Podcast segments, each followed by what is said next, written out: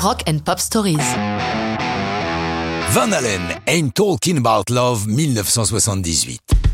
Nous sommes au début de la carrière du gang d'Eddie Van Halen, ce qu'il est convenu d'appeler la période David Lee Ross, le fantasque premier chanteur du groupe. Un chanteur aussi exceptionnel que déjanté, mais plutôt rigolo, quoique parfois difficile à supporter pour les trois autres, et qui a incontestablement fait beaucoup pour leur succès. Nous sommes en 77 et cette chanson fait partie d'une démo produite par Gene Simmons de Kiss qui s'intéresse à ces petits gars. D'ailleurs, les fans de Van Halen connaissent l'existence de cette démo, la Gene Simmons démo. Le thème de la chanson, c'est la préoccupation majeure de David Lee Ross, le sexe. Lors des tournées du groupe, il payait des primes aux roadies pour qu'ils rabattent vers lui du gibier. Il est vrai que le hashtag MeToo n'existait pas encore.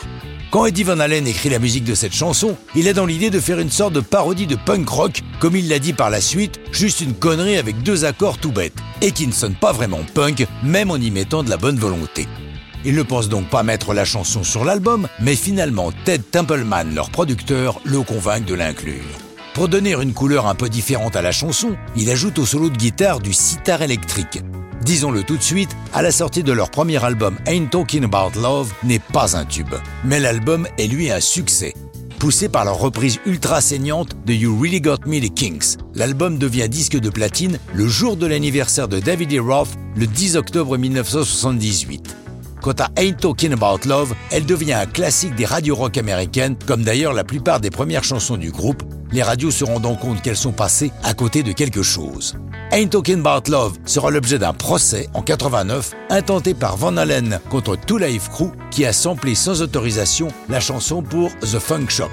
Plus intéressant, le groupe britannique Apollo 440 sample lui aussi le riff de guitare, mais dans les règles pour leur Ain't Talking About Dub en 96. Sachez que l'on retrouve Ain't Talking About Love dans un épisode de South Park et dans un de ceux des Sopranos.